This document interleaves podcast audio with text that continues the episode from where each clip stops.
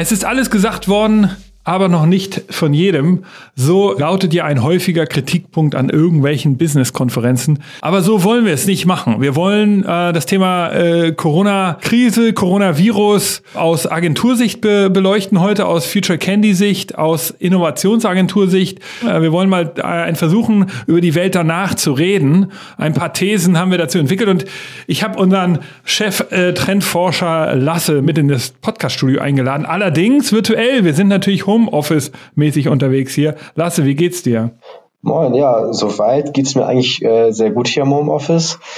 Ähm, wir sind dann natürlich ganz gut aufgestellt, da dass wir eh digital arbeiten, aber natürlich ist es ein extrem, eine Extremsituation. Die Welt kommt zum Stillstand und das spüren wir natürlich auch. Lass uns mal ganz kurz über die persönliche Komponente reden. Wie hast du das erlebt? Ich meine, das ist ja innerhalb von einer Woche alles passiert. Wie waren so deine, deine Erlebnis, deine emotionale Reise? Ich nehme das Thema sehr ernst und ich finde auch, dass wir das unbedingt alle sehr ernst nehmen sollen. Natürlich innerhalb dieser einen Woche ging das von einem ja, es ist halt irgendwie eine Grippe und es ist jetzt nicht so schlimm und das Leben geht weiter zu ähm, einem kompletten Stillstand des öffentlichen Lebens und das spüre ich persönlich auch. Also es ist jetzt natürlich zum einen so, dass wir Homeoffice äh, machen, zum anderen auch so, dass natürlich man sich jetzt sozial extrem einschränkt. Also das, das Thema, was jetzt in aller Munde ist, ist ja Social Distancing und das mache ich natürlich auch. Also ich gehe aktuell nicht, nicht vor die Tür, wenn ich das nicht machen muss. Ähm, und äh, ich muss ehrlich sagen, ich fand es dann, heute habe ich es das erste Mal so richtig gespürt, dass tatsächlich ähm, hier in Altona, wo ich wohne, die Supermärkte komplett leer gekauft sind. Also Klopapier, Nudeln, Tomatensauce, das gibt es alles nicht mehr gerade im, im Edeka. Ähm, und das zeigt, wie sehr dieses Thema die Leute dann doch im Alltag und im Privatleben beschäftigt, dass sie das Gefühl haben, ähm, sich jetzt Vorräte anzulegen, um äh, quasi diesen, diesen Ausbruch des Virus zu überstehen. Ähm, und da kommt man natürlich schon ins Grübeln. Ja, also ich muss sagen, bei mir war es so eine emotionale Reise. Ich fand ähm, äh, interessant, sozusagen selbst mal in so einer exponentiellen Welt dabei zu sein. Man, wir reden häufig als Trendforscher und Innovationsberater ja darüber, dass, äh, dass es diese, diese exponentiellen Entwicklungen gibt, gerade bei, bei Startups und bei Tech-Firmen, die, die irgendwas Neues entwickeln und Software, die released wird. Ähm, aber da, da ist es halt so eine Business-Komponente, dass man sozusagen selber von exponentiellen Gedanken mal betroffen wird, also von so einer Entwicklung.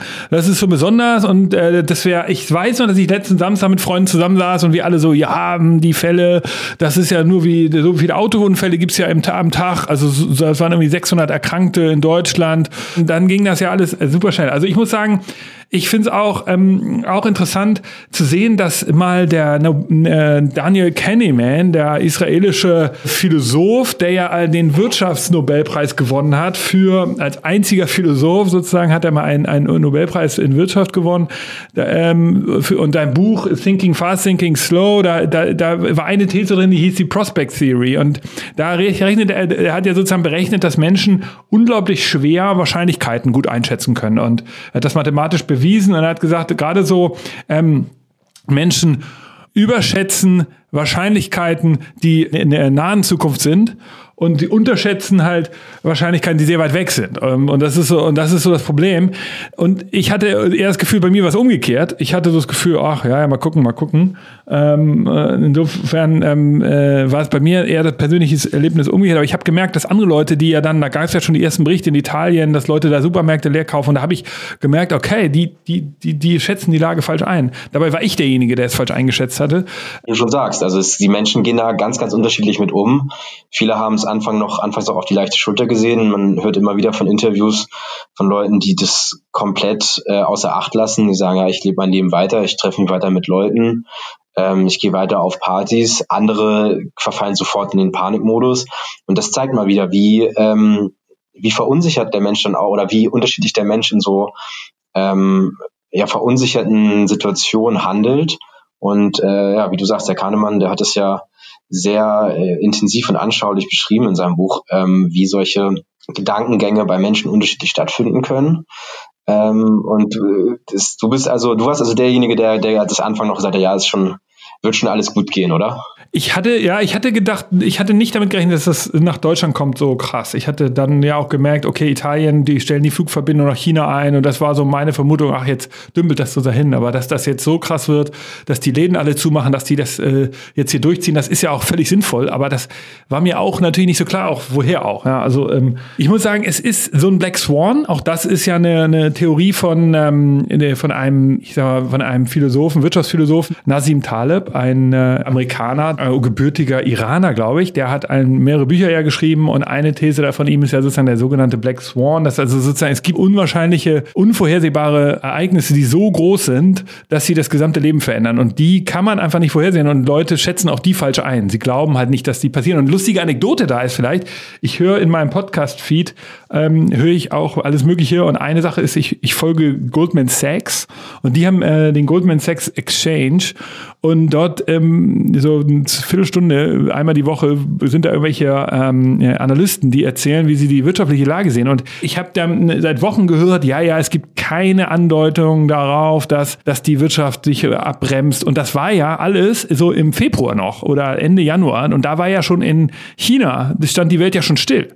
Und da habe ich auch noch überlegt, mein Gott, meinen die wirklich, dass das gar keinen Einfluss hat, wenn, äh, wenn da in China alles stillsteht? Da hat Goldman Sachs also selbst aus sich noch richtig aus dem Fenster gelehnt und gesagt, nee, keine, hat, hat keine Auswirkungen. Lass uns doch vielleicht unsere Hörer mal lasse, äh, kurz beschreiben, wie arbeiten wir jetzt eigentlich bei Future Candy jetzt so in der Zeit? Ja, ne, also ganz akut haben wir natürlich erstmal gesagt, dass wir bis auf, bis auf weiteres Homeoffice machen. Das heißt, jeder bleibt zu Hause, damit wir natürlich auch uns im Büro nicht begegnen, die Ansteckungsgefahr dementsprechend äh, geringer halten. Für uns kein großes Problem, da wir eh alle agil mit Laptops arbeiten und natürlich die Teamkommunikation umstellen. Also ähm, man muss natürlich jetzt beachten, dass man nicht mehr einfach so schnell Face-to-Face Sachen klären kann, ähm, sondern viel telefonieren muss. Ähm, wir haben Chats, die wir nutzen.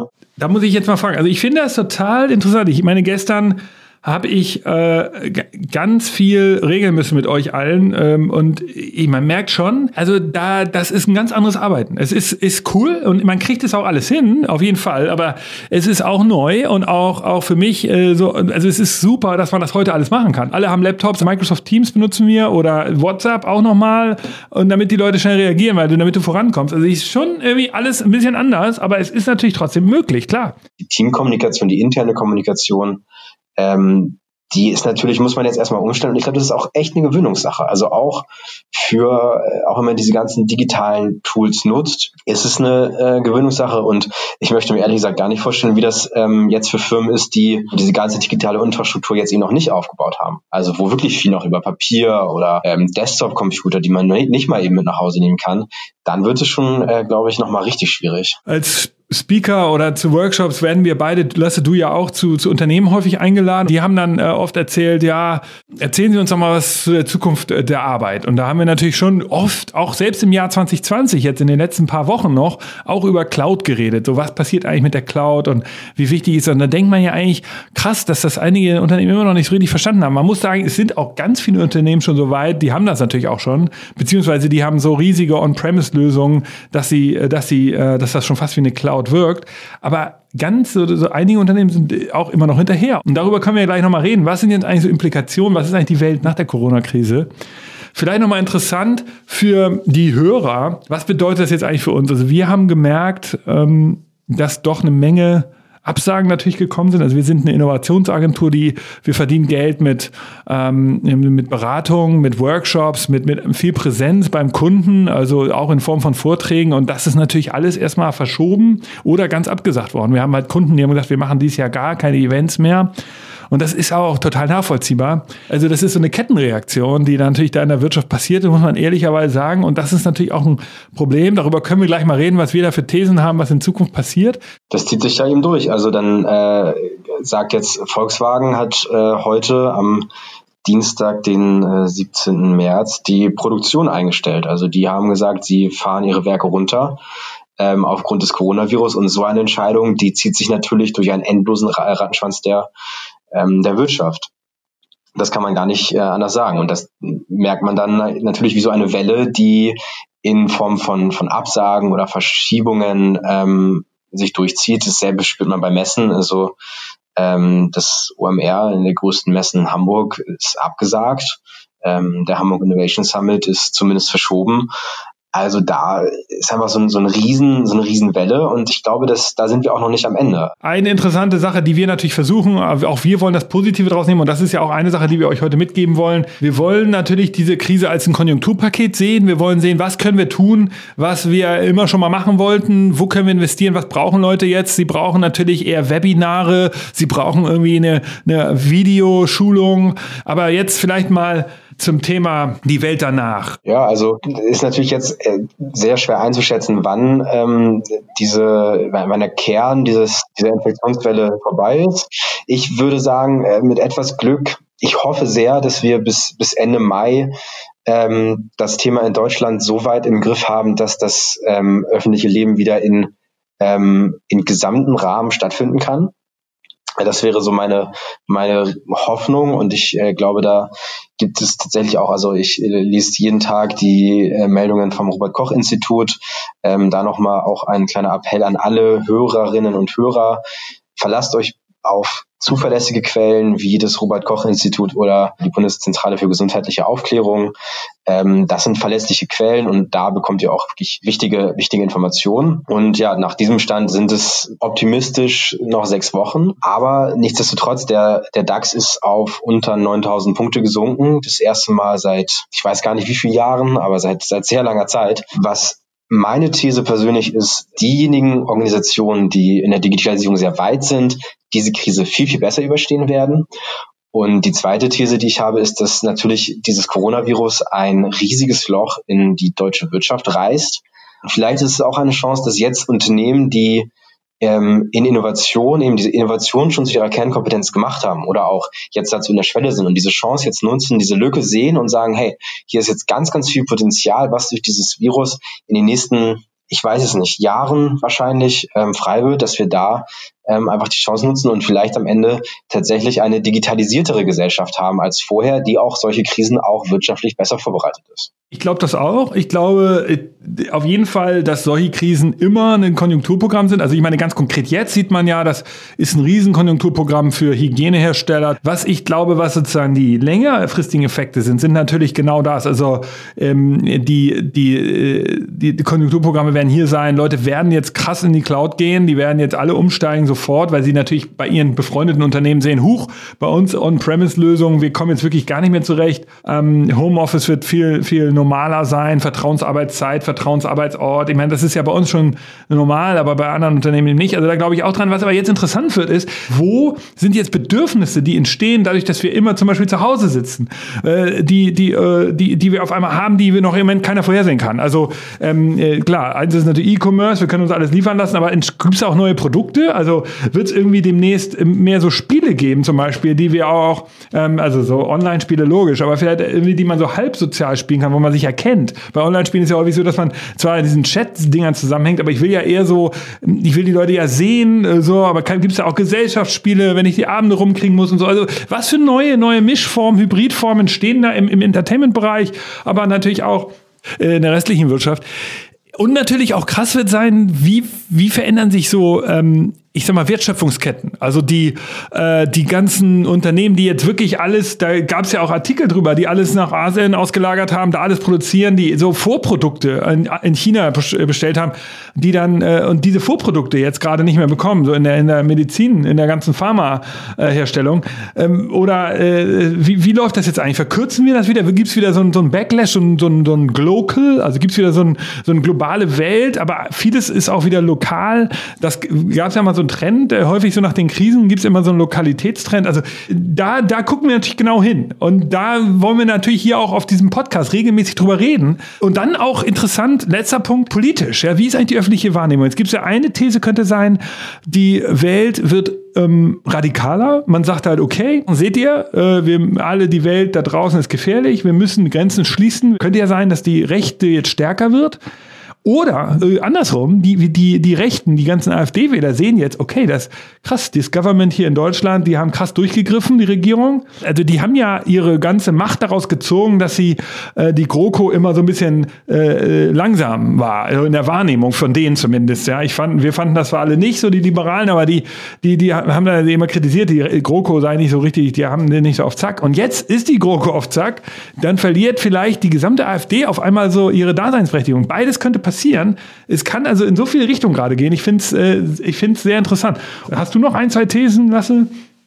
Naja, also wie du schon gesagt hast, dass äh, natürlich die politische Lage ähm, es wird auf jeden Fall eine Aus Auswirkung geben. Die Bundesregierung ist jetzt gefragt oder auch die Landesregierungen sind jetzt gefragt, schnell zu agieren, bestimmt zu agieren, um, um diese Krise in den Griff zu kriegen. Die politische Lage, ich glaube, ich hoffe nicht, dass wir, äh, dass, dass dieses Thema ähm, die, ja, das ist ein chinesischen Virus, der ist aus China gekommen, deswegen müssen wir jetzt ähm, weiter nationalistisch denken. Das hoffe ich nicht, dass das kommt. Ich hoffe, dass wir diese Chance nutzen, solidarisch zu sein und äh, eine, eine soziale Demokratie weiter zu schaffen, die wir in Deutschland ja eigentlich sind. Denn es ist eine Sozialdemokratie.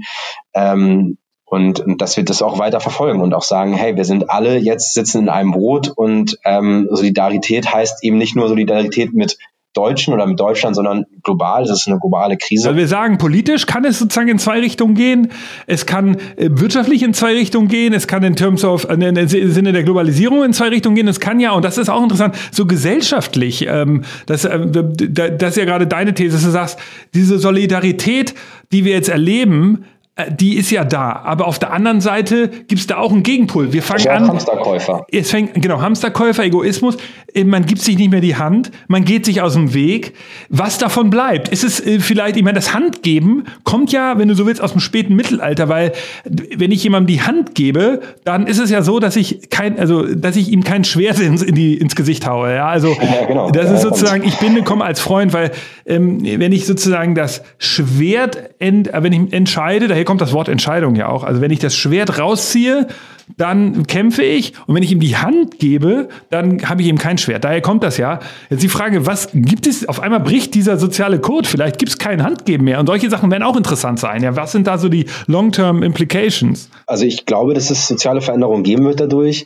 Ich hoffe, dass es eben ähm, in, in eine solidarische Schiene geht, dass die Leute nicht äh, diesen Egoismus und, und das Hamsterkauf, also es ist ja so eine, ähm, so eine krasse Reaktion und da kann man auch persönlich, jetzt will ich da auch niemanden Vorwurf Vorwurf machen, weil es einfach eine unsichere Lage ist. Aber ganz rational ist es natürlich so, dass dieser Gedanke, ich kaufe jetzt möglichst das gesamte Toilettenpapier leer, ähm, heißt natürlich, dass im Zweifelsfall Leute, die das nicht gemacht haben, dann kein Toilettenpapier mehr kaufen können. Und das ist äh, natürlich sehr, ja, aus dem Einzelnen heraus jetzt sehr egoistisch. Wenn einfach jeder so viel kaufen würde, wie er braucht, dann wäre auch genug für alle da. Ja, also absolut. Ich, ich, äh, ich finde es äh, Wahnsinn. Ich glaube, ich finde das auch interessant, einfach das so mitzuerleben. Also das meine ich ernst. Ich, ich weiß auch, dass wir äh, natürlich auch nicht wissen. Also meine These, da kommen wir jetzt sozusagen da mal dazu, wie lange geht das eigentlich alles noch? Und ich sehe da sozusagen drei, ich persönlich sehe da so drei Möglichkeiten. Die eine ist halt, ähm, das geht jetzt auf jeden Fall den ganzen April lang. Das heißt, dieser, dieser, ähm, dass wir, dass das Geschäft so nicht funktioniert für viele, äh, für, also für alle, dass das alles geschlossen ist.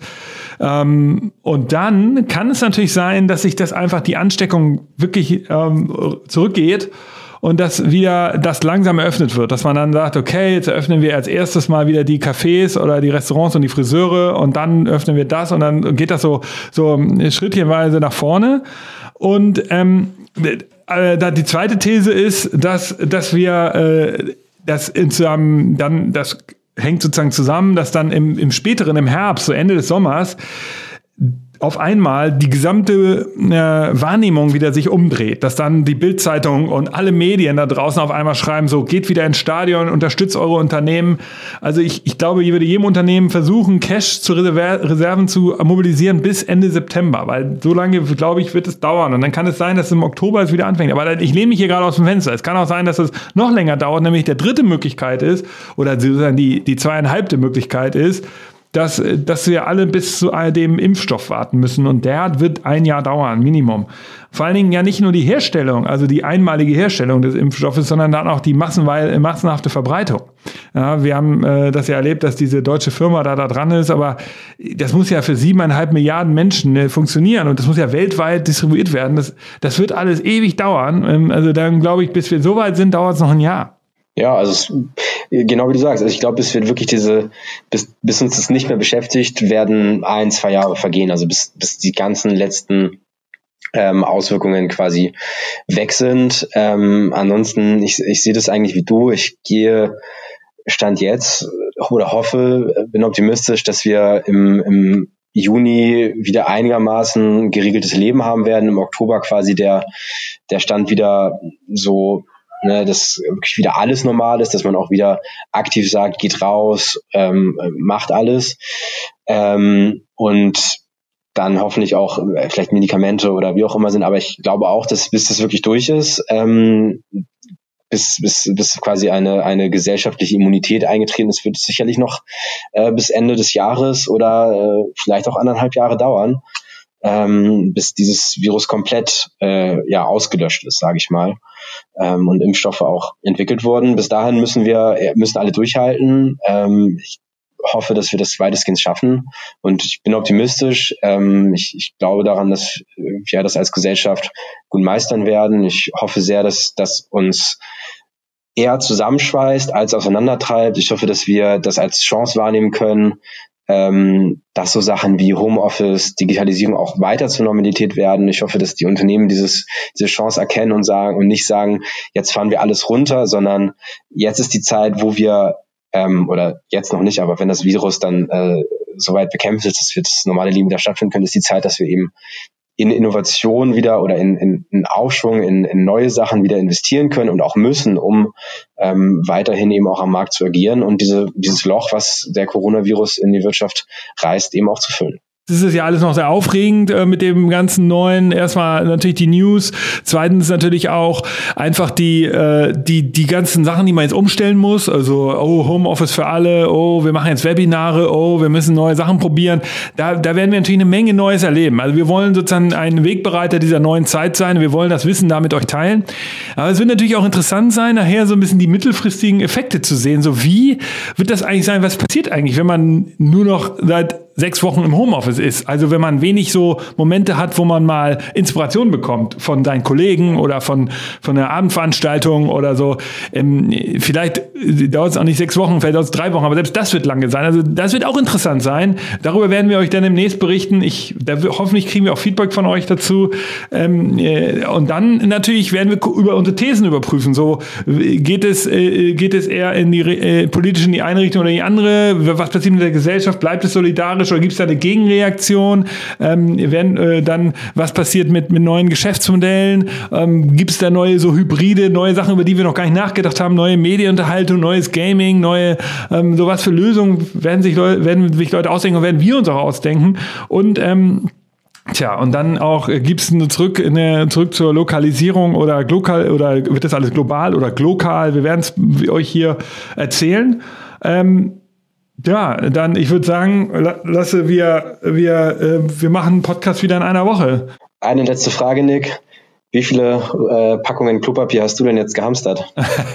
ich habe tatsächlich nur ein so ein Ding, aber das hatte ich nicht gehamstert. Ich hatte das noch vorher, aber ich weiß nicht. So, ich ich habe das noch nie so ganz verstanden, warum Klopapier, weil das ist doch nun theoretisch auch relativ einfach zu ersetzen.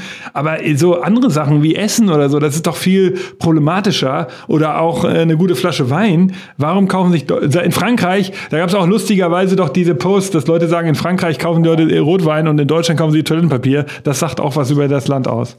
Ja, wir haben ja auch nicht gehamstert. Äh, wir sind ja äh, vier Leute im Haushalt, haben äh, uns auch bei den zwei Packungen gelassen und gesagt, wir sind da solidarisch. Jeder soll noch sein Geschäft verrichten können.